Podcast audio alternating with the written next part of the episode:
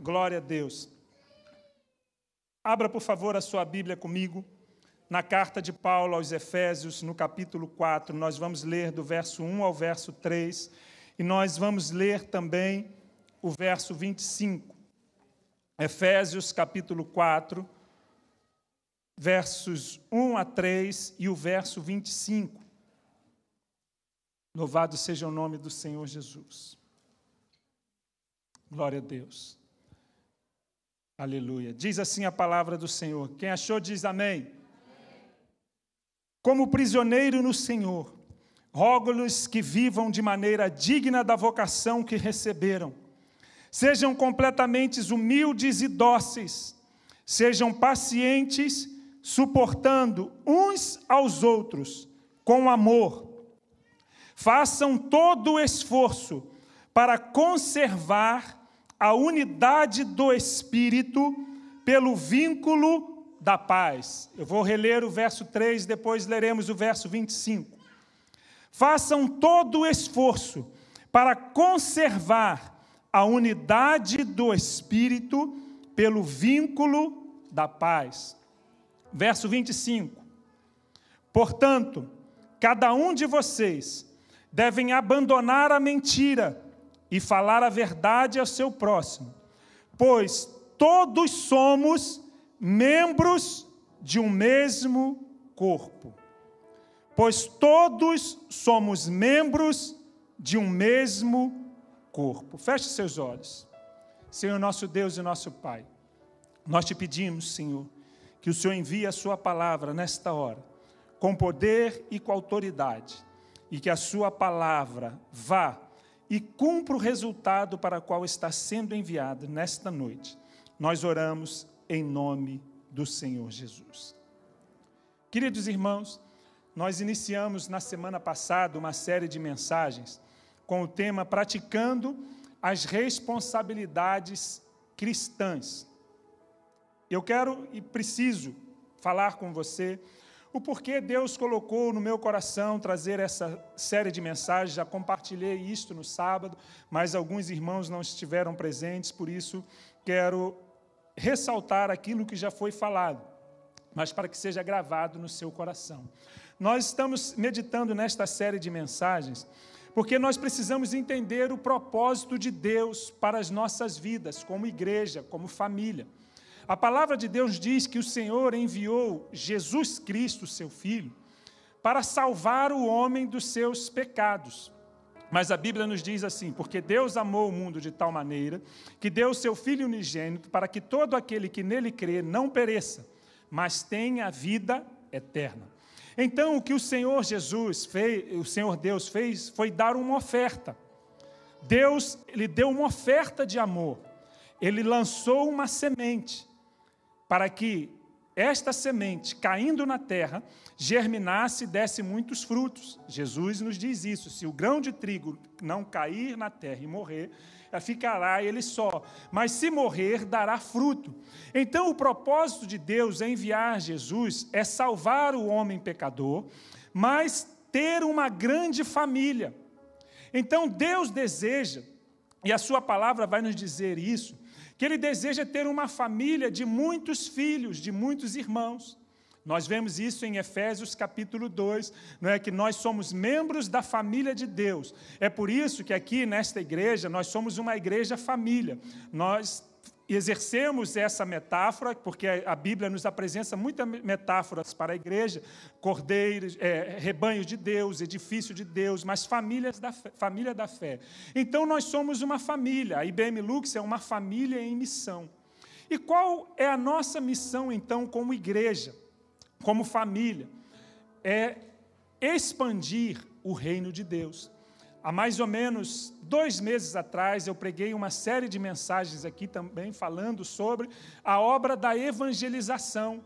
Porque se Deus enviou Jesus para ter uma grande família, ele nos deu uma missão como filhos: pregar o Evangelho.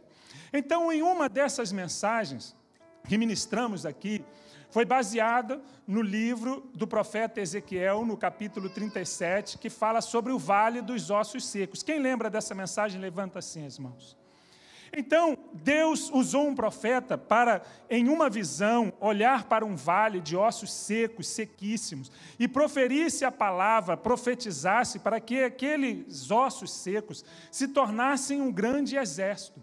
Então, a partir daí, Deus tem ministrado no meu coração sobre esta visão dos vales dos ossos secos. E como igreja, como família, nós temos uma visão nesta igreja, que é alcançar todas as pessoas com o Evangelho de Jesus, conectá-las à família da fé, conduzi-las a um relacionamento crescente com Jesus, para que sejam transformadas pelo poder do Espírito Santo. Então, nós temos a missão de alcançar essas pessoas, mas nós só iremos alcançar estas pessoas se nós assumirmos as nossas responsabilidades. Porque nós, como cristãos, nós temos as responsabilidades cristãs, que dentro da teologia alguns vão defender como a mutualidade cristã. A irmã diaconisa Solange abriu o culto e ela leu um texto que diz: Amai-vos uns aos outros. Então, os uns aos outros da Bíblia, amar uns aos outros, perdoar uns aos outros, suportar uns aos outros, ensinar uns aos outros, e por aí em diante, são as responsabilidades cristãs, a mutualidade. Nós precisamos nos relacionar um com os outros na família da fé. Então, nós precisamos assumir esta responsabilidade. Mas hoje é um culto de santa ceia, de comunhão, de ceia do Senhor, de comunhão da família da fé. Então, normalmente eu trago uma palavra direcionada para a igreja. Por isso, esta palavra eu quero que você entenda, é uma palavra de ensino. Então, o Senhor Jesus ensinava e pregava, então é uma mensagem de ensino. Por quê? Deus tem um propósito conosco neste ano e os anos que virão. É alcançar os ossos secos. Quando Deus olha para as pessoas que não têm Cristo Jesus, a Deus vê como uns ossos secos, porque a Bíblia nos diz em Efésios que nós estávamos mortos nos nossos delitos e pecados, mas Ele nos trouxe vida. Mas Ele vê com os ossos secos, mas Ele vê além, Ele vê como um, como um grande exército. E eu creio que nesta nação, onde tem 700 mil pessoas, algumas delas muitas delas como os ossos secos, Deus irá levantar um grande exército nesta nação de filhos e filhas, mas Ele vai usar a mim e a você. Então nós precisamos entender as responsabilidades cristãs, foi o que nós falamos na semana passada, entendendo as responsabilidades cristãs, a mensagem do sábado. A mensagem do domingo foi cooperando para o desenvolvimento mútuo. Então, nós iremos viver uma transição nesta igreja, neste ano, eu creio. Para usar a expressão da minha irmã Marcela, né, nós iremos romper, nós iremos sair das quatro paredes. Deus tem trazido muitas pessoas, mas eu falei isso na semana passada: nós não podemos acolher 700 mil pessoas aqui mas nós podemos ir até elas, porque a palavra de Deus diz que o profeta Ezequiel ele foi levado até o vale. Então nós iremos passar por um, um, um processo de transição. Agora eu estou trazendo essa série de mensagens falando sobre as nossas responsabilidades. E se Deus permitir, no próximo mês nós iremos falar sobre como e onde viver estas responsabilidades. E a partir de abril, se Deus assim permitir, nós reiniciaremos um movimento de evangelização de casas de paz. Nós vamos sair da igreja, nós vamos sair da, do, do templo, porque nós somos igreja, e vamos abrir as nossas casas para receber aqueles que estão como os ossos secos, mas virão à vida. Então nós estamos. Desculpa num processo de preparação para aquilo que Deus irá fazer. E a partir do segundo semestre, nós então iremos desenvolver aqui os grupos de conexão, onde em toda a extensão do país terá uma porta aberta, uma casa aberta, uma reunião escolar. Nós iremos falar do amor de Deus nos quatro cantos desta nação. Mas Deus só pode fazer isto se nós estivermos prontos e preparados. Por isso, nós precisamos assumir as nossas responsabilidades, nós precisamos assumir a mutualidade, nós precisamos cuidar um dos outros. E qual é o propósito de praticarmos a mutualidade cristã? No texto de Efésios, capítulo 4, que nós meditamos nas duas últimas semanas, tem alguns propósitos. Por que, que nós devemos exercer as nossas responsabilidades? Eu vou ser bem rápido, o tempo não permite, não vou explicar, não vou entrar em detalhes, mas pelo menos sete motivos para qual nós devemos ser chamados às responsabilidades cristãs. O primeiro deles, para glorificarmos a Deus porque a palavra do Senhor nos diz que nós fomos criados para o louvor da Sua glória.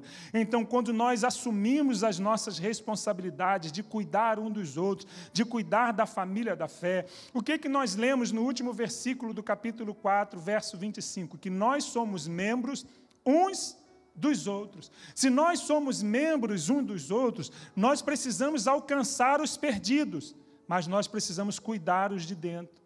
Então nós precisamos alcançar, mas nós precisamos também glorificar a Deus.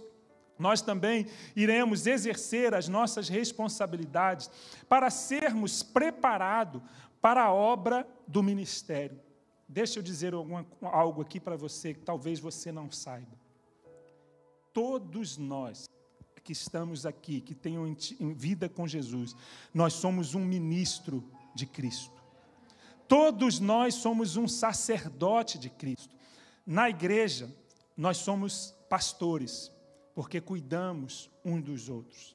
Diante de Deus, nós somos sacerdotes, nós somos ministros, mas fora, nós somos missionários. Mas Deus nos chamou a cada um de nós para exercer a obra do ministério. Então, quando nós desenvolvemos as, as práticas das responsabilidades cristãs, nós estamos sendo preparados para aquilo que Deus quer fazer através de nós. Deus não precisa de mim, Deus não precisa de você, mas Ele resolveu contar conosco porque a palavra de Deus diz que nós somos cooperadores de Deus. Então, quando Deus faz a obra, Ele coopera conosco. Ele poderia muito bem, naquela visão de Ezequiel 37, decidir que os ossos se juntassem e se levantassem. Mas ele usou um homem, ele usou um profeta. Ele chamou Ezequiel, que também era um sacerdote, um ministro, e disse: profetize.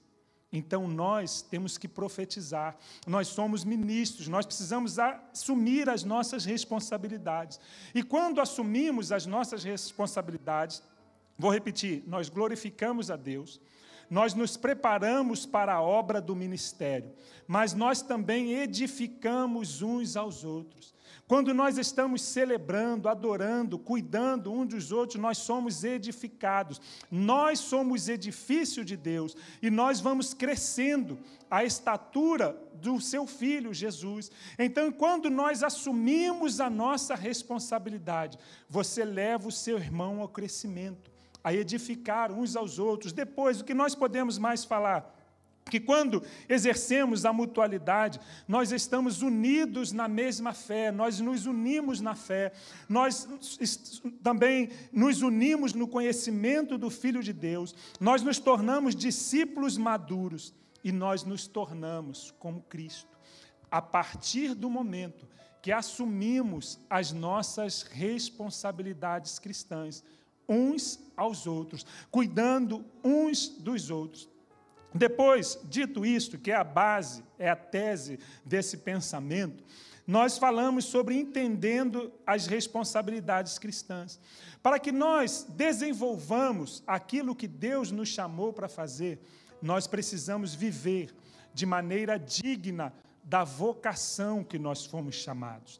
Deus nos chamou, Ele entregou o seu Filho Jesus para morrer no nosso lugar, então nós precisamos viver de maneira digna, nós precisamos exalar um bom perfume de Cristo, mas nós precisamos ser completamente humildes.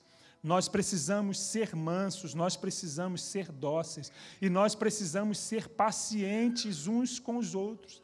Nós precisamos colocar em prática, entendendo essas coisas. Depois, no domingo, estou muito rápido, estou acelerado? Um pouquinho, né? o tempo não me ajuda, né? porque eu, eu vou trazer uma mensagem para o seu coração. Depois, nós precisamos, então, cooperar com o desenvolvimento mútuo, revestindo-nos da força do Espírito Santo. Deus nos deu responsabilidade, mas Ele não nos deixou só. Nós temos o poder do Espírito Santo em nós. Se você é um crente em Jesus Cristo, você é templo do Espírito Santo e o Espírito Santo habita em você. Mas Ele também quer te capacitar, Ele também quer que você use os seus dons, os seus talentos, que você descubra para cooperar uns com os outros, exortando, ensinando e edificando. Mas hoje, o que Deus quer falar conosco? que para que tudo isso aconteça, nós precisamos proteger a família da fé. A igreja é um lugar de proteção, a igreja é um local de comunhão. Versos 25, só vou ler esse que nós lemos. Portanto, cada um de vocês deve abandonar a mentira e falar a verdade ao seu próximo, pois todos somos membros de um mesmo corpo. Ninguém faz mal ao seu próprio corpo, ou não deveria fazer. Nós precisamos proteger a nossa integridade física, mas nós precisamos proteger a integridade espiritual, física, emocional da família da fé. Então, essa é uma responsabilidade nossa, proteger a família da fé. Este é o tema da mensagem de hoje: protegendo a família da fé. É responsabilidade nossa proteger a família. E eu quero trazer quatro motivos para protegermos a família da fé. O primeiro deles é o sacrifício de Jesus por sua igreja. Ele deve ser honrado. Quem estabeleceu a igreja foi o Senhor Jesus. E ele fez isso com o seu próprio sangue. Meus irmãos, quando nós lemos a carta de Paulo aos Efésios, que nós estamos lendo no capítulo 5, a palavra de Deus vai nos dizer que Jesus entregou-se a si mesmo pela, pela sua igreja, para que ela fosse feita santa e sem mácula. Eu quero trazer uma revelação incrível para você nesta hora. A palavra de Deus nos diz, e eu ministro isso quando falo para os casais. Efésios capítulo 5 vai nos dizer que nós precisamos amar a esposa, falando do homem num relacionamento e da esposa o seu marido, como Cristo amou a igreja, porque se entregou por ela. Qual é a revelação, pastor? Que a Bíblia nos diz em Gênesis que Deus, quando entregou a esposa a Adão, fez-lhe entrar num sono profundo. Neste sono profundo, Adão foi marcado do lado, a sua costela foi aberta, e do sono profundo de Adão nasceu uma esposa. Mas a Bíblia nos diz, e nós entendemos isso em Efésios capítulo 5, pelo um, um sono profundo, um sono de morte, Cristo foi transpassado do lado por uma lança, derramou o seu sangue, e por isso nós estamos aqui como igreja. A esposa do cordeiro nasceu de um sacrifício de morte e nós devemos proteger a igreja que é a esposa do Cordeiro. Protegendo uns aos outros, porque Jesus morreu pela igreja.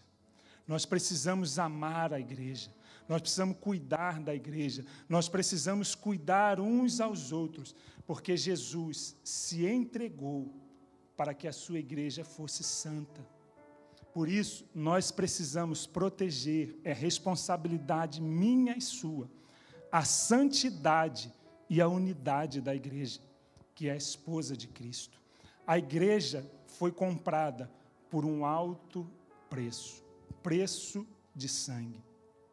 Uma pergunta: você tem protegido a santidade e a unidade da igreja do Senhor? Porque esta é nossa responsabilidade, porque nós somos membros uns dos outros. Cristo morreu por cada um de nós e nós devemos nos amar e proteger uns aos outros. Depois, o segundo motivo é que nós temos uma missão para cumprir como igreja. Queridos irmãos, Mateus capítulo 28, 19 e 20. Você conhece o texto, talvez alguns novos convertidos não conhecem. A palavra de Deus nos diz que Jesus ressuscitou. Ele chegou aos seus discípulos e disse: Vão por todo o mundo Preguem o Evangelho, está registrado também em Marcos, capítulo 16. Façam discípulos, batizando-as em nome do Pai, do Filho e do Espírito Santo, ensinando-os a guardar todas as coisas. Nós precisamos proteger a igreja, honrar a Jesus, mas nós temos uma missão como igreja: ir às pessoas perdidas e aqueles que estão sem o Senhor Jesus. Então, nós devemos proteger a igreja para honrar a Jesus, que é o esposo da igreja. Nós precisamos proteger a igreja porque a igreja tem uma missão. E o terceiro motivo, nós precisamos proteger a igreja porque nós estamos em uma batalha espiritual. A igreja, nós, família da fé, Somos atacados todos os dias. Eu quero ler o texto com você, Efésios capítulo 6. Você que está com a Bíblia aberta, veja comigo o que diz a partir do verso 10.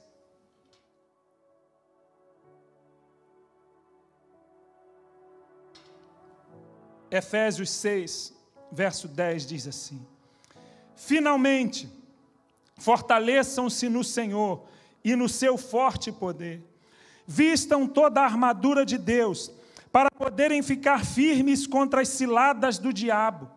Pois a nossa luta não é contra seres humanos, mas contra poderes e autoridades, contra os dominadores deste mundo de trevas, contra as forças espirituais do mal nas regiões celestiais.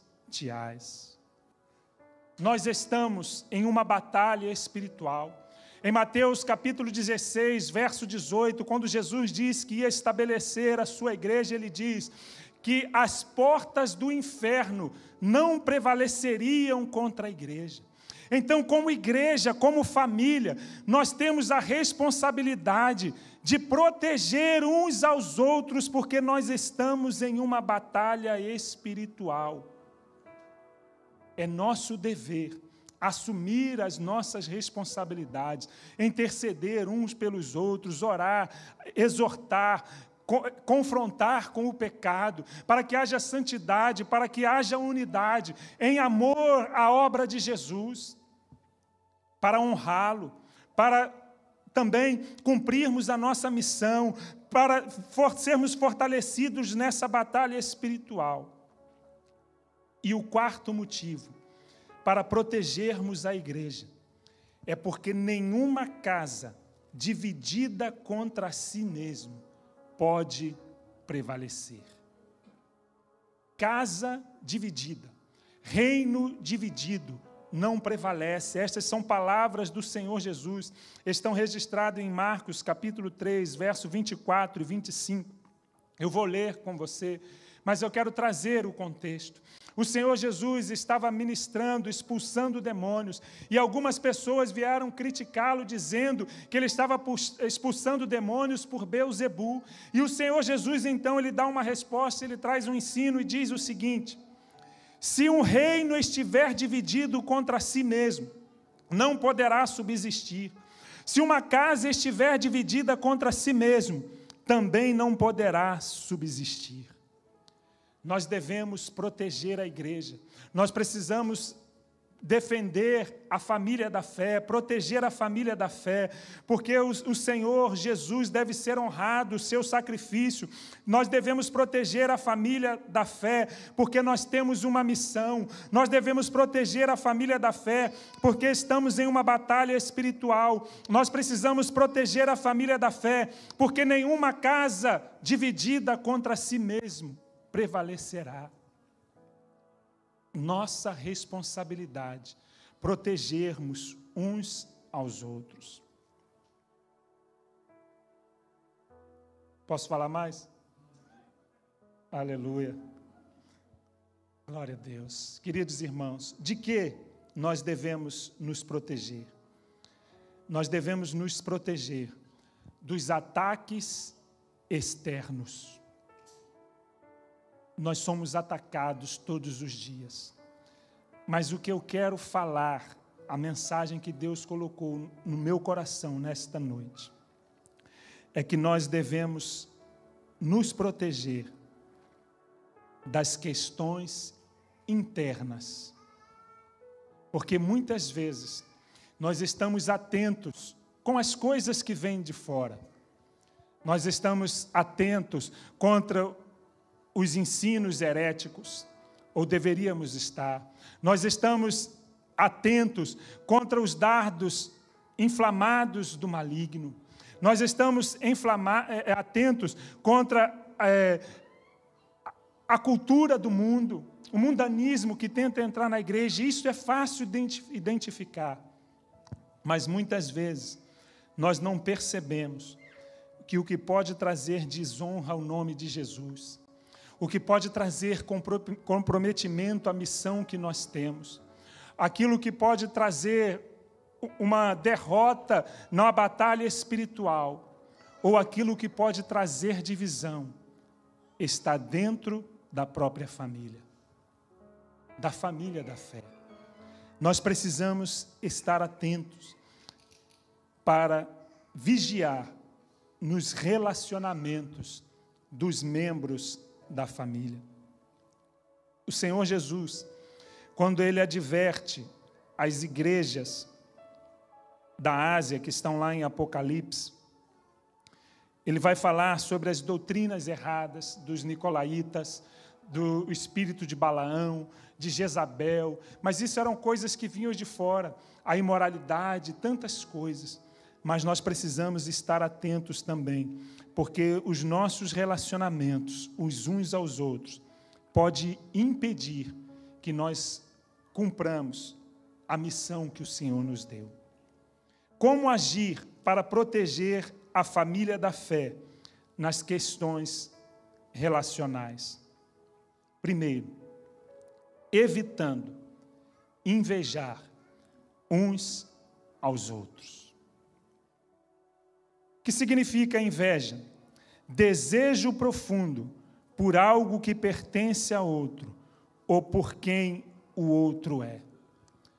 A inveja, ela pode se manifestar por questões materiais, questões profissionais, mas também por questões ministeriais. E muitas vezes a inveja ela destrói uma igreja. Pastor, Existe inveja na igreja? Vamos ver o que a Bíblia diz. 1 Coríntios 3, de 1 a 3. Paulo está falando à igreja que ele chama de santa. Ele diz o seguinte: Irmãos, 1 Coríntios 3, de 1 a 3.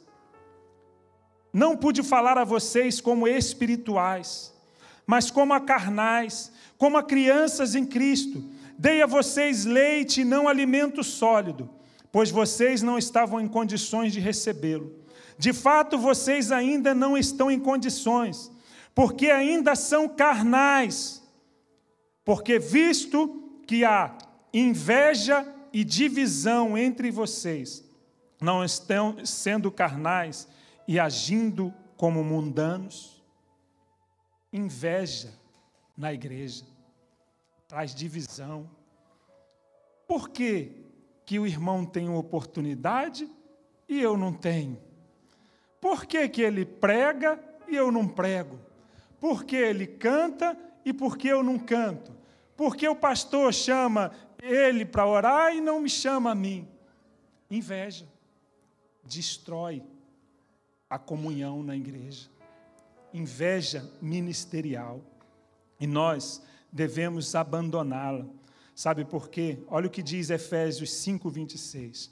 Não sejamos presunçosos, provocando uns aos outros e tendo inveja uns dos outros.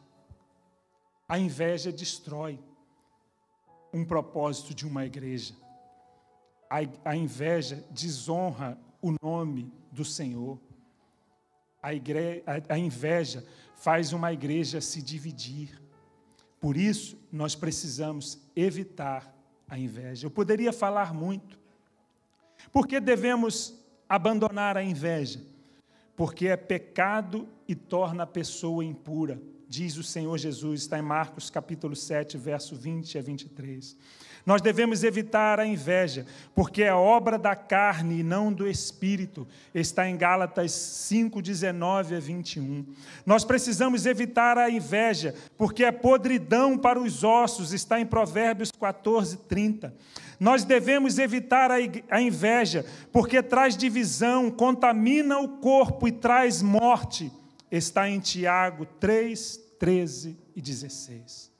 Proteja a família da fé, evitando a inveja, para que possamos desenvolver a obra de Deus. 1 Pedro, 1 Pedro 2,1 diz assim: Portanto, livrem-se de toda maldade e de todo engano, hipocrisia, inveja e toda espécie de maledicência. Contente-se com o que você tem e com quem você é. Você pode se inspirar em alguém. Você pode desejar cantar como alguém canta. Você pode desejar servir como alguém serve. Você pode desejar pregar como alguém prega. Mas não deseje o lugar do outro. Contente-se com o dom que Deus te deu e você será usado para a glória dele. Proteja a igreja do Senhor, evitando a inveja. Amém? Depois, segundo ponto, evite julgar uns aos outros. Romanos 14, 13 diz assim: Portanto, deixemos de julgar uns aos outros. Em vez disso, façamos o propósito propósito de não pôr pedra de tropeço ou obstáculo no caminho do irmão. Tem irmãos, aqui não, graças a Deus, que põe pedra no caminho do outro. Diz a palavra de Deus, que julga o outro, e nós devemos fazer o propósito de não pôr pedra de tropeço ou obstáculo no caminho do outro. Paulo, ele está escrevendo aqui, o texto que eu li, diz assim: ó, portanto, deixemos de julgar uns aos outros. O apóstolo Paulo está fazendo uma conexão com aquilo que ele já tinha dito antes, nos, nos, versículos anteriores, que ele diz que nós precisamos acolher uns aos outros, suportar os fracos na fé. Queridos irmãos, uma família de muitos membros, há fracos e há fortes. Há alguns que creem de uma maneira, outros que creem de outra. E a palavra de Deus nos diz que nós precisamos não julgar uns aos outros. Mas esse julgar também não está se tratando de pecado. Esse julgar também não está se tratando de erro bíblico, porque isso nós precisamos corrigir, mas está se tratando de colocar tropeço na vida do irmão. Por isso, nós precisamos aprender, respeitar uns aos outros sem julgamentos. Alguns creem de uma forma, outros creem de outras, outros tiveram um ensino bíblico, vieram de uma denominação, outros têm costumes, alguns acham que não deve se cortar o cabelo, outros acham que pode se cortar, outros pensam que deve se usar saia até o tornozelo, outros acham que pode usar até o joelho. Isto são costumes são tradições, mas nós precisamos olhar para a palavra. E muitas vezes, por causa dos nossos costumes e tradições, nós colocamos pedra de tropeço na vida do irmão e a igreja não avança. A igreja não glorifica o nome do Senhor Jesus, porque em vez de estar preocupado com aqueles que são ossos secos, nós estamos nos contaminando com julgamento e com inveja. Se nós não aprendermos isso, nós não iremos romper. Se nós não aprendermos isso, nós não iremos avançar. Nós precisamos aprender as responsabilidades cristãs. Uma delas é: não julgue o seu irmão. Mas se for pecado, se for erro bíblico, exorte, ensina, para que haja unidade, para que haja santidade. Mas faça isso com temor ao Senhor. Depois, Evite queixar-se uns aos outros. Tiago 5,9 diz assim: Irmãos, não se queixem uns dos outros, para que não sejam julgados. O juiz está às portas. Este texto está falando de sofrimento, de aflições na vida. E muitas vezes nós não suportamos as aflições, nós não suportamos as provações e começamos com murmurações, com queixas e contaminamos os irmãos. E a palavra de Deus nos diz que nós devemos ter como exemplo Israel. Está registrado em 1 Coríntios capítulo 10, que é uma passagem também referente a números. Quando Moisés tirou o povo do Egito, estava levando para uma terra que mana leite e mel. A palavra de Deus nos diz que havia alguns entre aquele povo que se queixavam de tudo. Se, se queixavam da comida, se queixavam da bebida, se queixavam de andar no deserto. E a palavra de Deus nos diz que por causa desses, muitos ficaram no caminho. Só entrou na terra prometida aqueles que tinham de 20 anos para baixo. Sabe por quê? A queixa, a murmuração contamina o corpo e leva à morte. Se você está passando por uma luta, se você está passando por uma provação, se você está passando por uma aflição, você pode contar para o seu irmão para te ajudar em oração para que ele edifique a sua vida, mas não se queixe, não faça murmuração, porque Deus abomina murmuradores. E muitas vezes nós estamos nos queixando de tudo, nós estamos nos murmurando de tudo, estamos fazendo que alguns fiquem no caminho. Por isso, meus irmãos, evite queixar-se. A palavra de Deus vai nos dizer, lá em Números 16, que três homens, Corá, Datã e Abirão, estavam murmurando contra Moisés e contra Deus e levaram o povo ao pecado. Não seja um murmurador, não seja alguém que fique com lamentações, levando o seu irmão a cair. Ao contrário disso, encoraje-o na fé. Evite ser instrumento de rebelião através das suas queixas. E o penúltimo tópico: evite falar mal uns dos outros. Tiago 4,11 diz assim: Irmãos, não falem mal uns dos outros.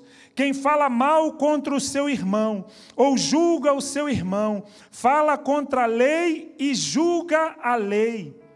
Quando você julga a lei, não está cumprindo, mas está agindo como juiz. E que lei? A lei do amor. Ame o seu próximo como a ti mesmo. Evite falar mal do seu irmão, mesmo que seja verdade. Sabe o que o Senhor Jesus nos ensina, Mateus capítulo 16? Se o seu irmão pecou contra você, chame a ele só, mostra-lhe o erro. Se ele ouvir, você ganhou o seu irmão.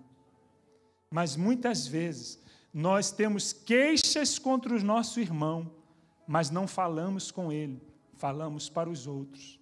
Falamos mal, e isso traz contaminação no corpo. A Bíblia nos ensina procurar o nosso irmão. Falar mal com intenção de denegrir. Falar com desejo mal. E por último, evite mentir uns aos outros. Pastor, há mentira na igreja? Colossenses 3:9. Não mintam uns aos outros, visto que vocês já se despiram do velho homem com suas práticas. Colossenses 3:9. E, e Efésios 4:25 diz assim: Portanto, cada um de vocês deve abandonar a mentira e falar a verdade ao seu próximo, pois todos somos membros um de um mesmo corpo. Nós somos filhos do único Deus verdadeiro. Devemos andar na verdade e viver a verdade. Porque o Senhor Jesus nos diz em João capítulo 8, verso 44, que o pai da mentira é o diabo. Se nós andamos na mentira, se nós falamos a mentira e vivemos a mentira, nós não somos filhos de Deus. Por isso, evite mentir uns aos outros. Portanto, meus irmãos, esforcemo-nos para proteger a unidade e a santidade da família da fé, evitando invejar uns aos outros, evitando julgar uns aos outros, evitando queixar-se uns aos outros, evitando falar mal uns dos outros e evitando mentir uns aos outros. Queridos irmãos, eu tinha pensado em colocar um vídeo para que os irmãos assistissem como introdução deste culto, desta mensagem, porque esse vídeo me chamou a atenção. Talvez você tenha visto nas redes sociais. Um búfalo, ele está sendo atacado por leões. E ele, no desespero, ele entra no rio. Quando ele entra no rio, vem os crocodilos. Os leões do lado de fora e os crocodilos na água. Ele desesperado, sem saber o que fazer, corria para um lado, entrava na água, era atacado, mas a palavra de Deus nos diz que nós devemos agir contra, como os da família daquele búfalo. De repente, veio uma grande manada e começou a espantar os leões. Muitas vezes, nós estamos vendo os nossos irmãos, a nossa família da fé sendo atacada e não evitamos esses erros. Nós precisamos proteger a família da fé para avançar como igreja. Esse ano, o ano do conhecimento, Deus irá fazer coisas sobrenaturais no nosso meio. Mas eu e você, nós precisamos assumir as nossas responsabilidades. E uma delas é proteger a família da fé. Vamos romper no poder do Espírito Santo de Deus? Então aplauda o nome de Jesus.